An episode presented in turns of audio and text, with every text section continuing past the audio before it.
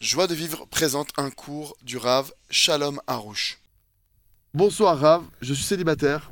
Comment débloquer le Mazal, s'il vous plaît Si j'ai gardé la bague de mon ex-copain, est-ce que cela peut effectivement bloquer mon zivoug Merci de votre aide et refoua chez les mains pour tous les malades. Amen, amen.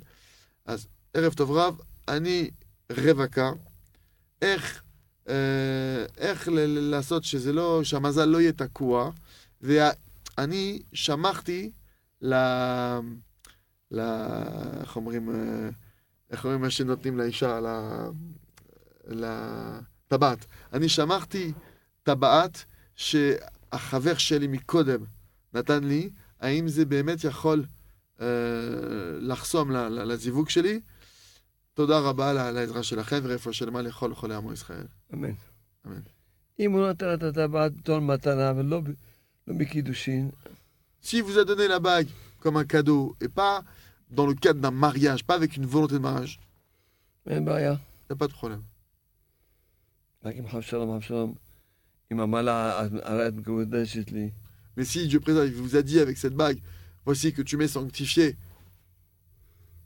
והיא לקחה את זה בתור קידושין, et que vous, vous avez accepté ça comme des kiddushim, comme le- l'acte de mariage, זה בעיה. là c'est un problème. אז אה, בכלל, אה, אז אם כן, היא צריכה לשאול שם רב איפה שהיא Et נמצאת. si vraiment c'est votre situation, alors il va falloir faire une chélat rave. Euh, אבל אם זה רק נתן לה מתנה, Mais si maintenant c'est un cadeau, אין שום בעיה. il n'y a aucun problème. זה לגבי הטבעת. Ça c'est par rapport à la bague.